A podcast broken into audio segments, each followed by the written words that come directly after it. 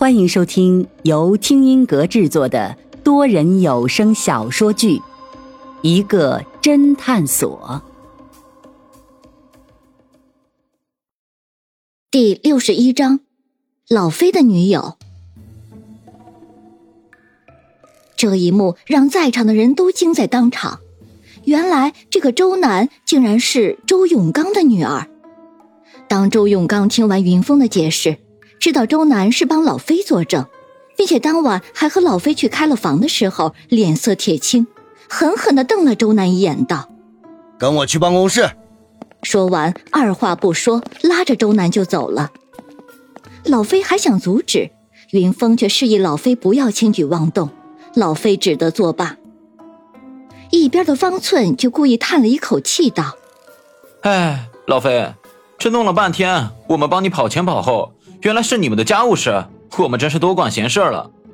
老飞瞪了方寸一眼，哼，上车。回去的路上，老飞心神不宁。云峰安慰他道：“老飞，你不用担心周南，没事的。”老飞却忧心忡忡：“呃，感觉周南的爸爸很生气啊。”一边的方寸又幸灾乐祸道。能不生气吗？养了二十多年的白菜被猪拱了，而且这猪还不咋地。老飞却微微得意的笑了笑，哼，滚！方寸却不屈不挠。老飞，这就是你不够意思了。说好一起做个无忧无虑的单身狗，你却偷偷变成了现充，你对得起我吗？不过你如果告诉我你是怎么把这么漂亮的女大学生追到手的，我就原谅你了。方寸随即猥琐的补充道。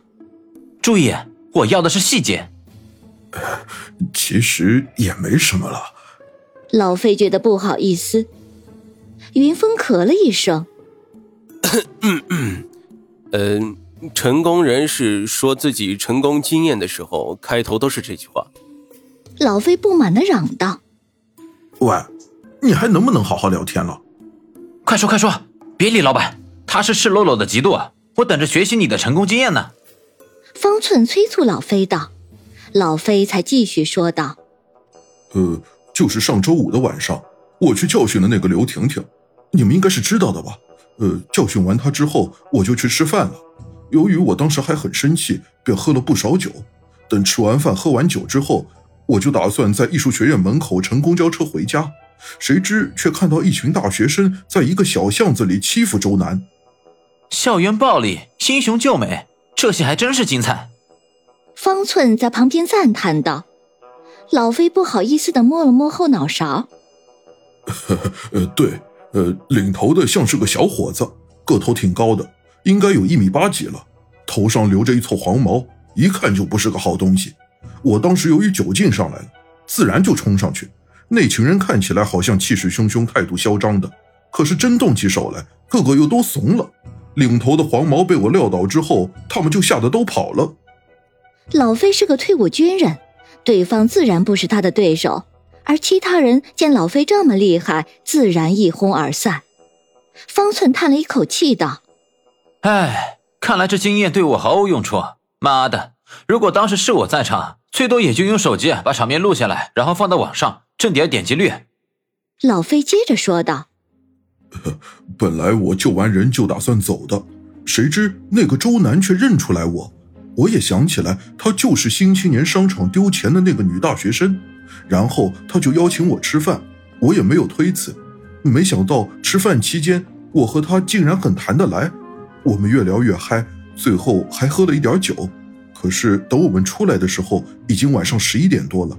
本来吃完饭我打算回家的。可是周南他们学校寝室已经关门了，他回不去了，我便帮他找了个快捷酒店，开了间房。他说他一直是个乖乖女，第一次在外面过夜，有点害怕，就让我陪他说会儿话。我不好拒绝，就陪了他一会儿。可是那晚我喝了不少酒，聊着聊着，一不小心就睡着了吗？方寸接着话说道：“滚！”方寸还是啧啧惊叹道：“刚才英雄救美，接着你们又是一见钟情，再后来就是情不自已。而且听你的语气，倒像是你半推半就，人家周南勾引你似的。老飞，你这简直就是屌丝的逆袭！你现在就是我心目中的大佬了。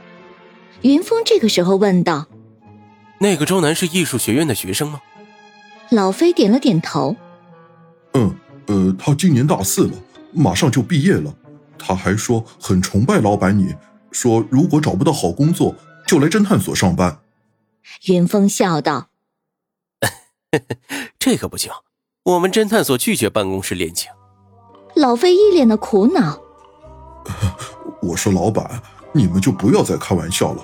我和那个周南最多也就算是一夜情，你们不要都以为她已经是我的女朋友了。那就是炮友了。方寸接着补充道。云峰却摇了摇头。老飞，你不要不自信。我看得出来，这周南还是很喜欢你的。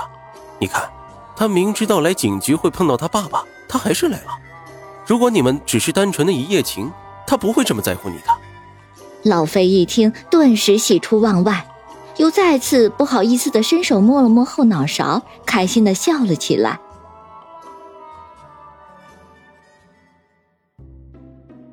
到了侦探所，方寸迫不及待的将老飞的经历添油加醋的跟林阳和许真真讲了一遍。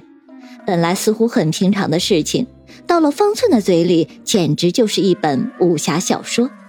而老飞只一直在旁边傻笑，也不反驳方寸。听完方寸的讲述之后，林阳也赞叹道：“哦，老飞，你这次简直是捡到宝了！这个周南不但人长得漂亮，还是一个小富婆。”云峰不以为然道：“他爸爸是个刑警，刑警的薪水不是很高，你从哪里看出来他是个小富婆的？”方寸连忙抢说道：“老飞。”莫非开房钱是他出的？滚滚滚！林阳笑道：“这很明显呀，从他的穿着打扮，一身的名牌，比如他背的那个女士包就是迪奥的包，他那个 T 恤就是凯 o 的，他那双运动鞋就是阿迪 Y 三的，还有他的手机是最新款的 iPhone，这可不是一个普通大学生就能消费得起的。”云峰微微好奇：“这些东西除了 iPhone。”都很贵吗？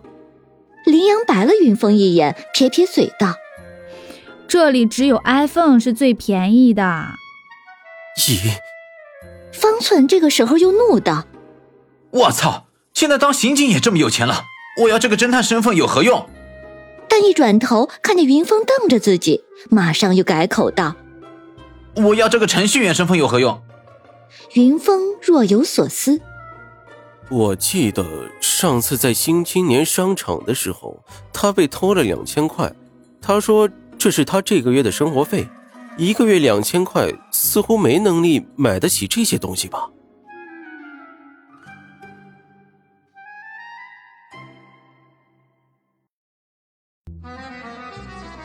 听众朋友，本集已播讲完毕，欢迎订阅收听，下集精彩继续。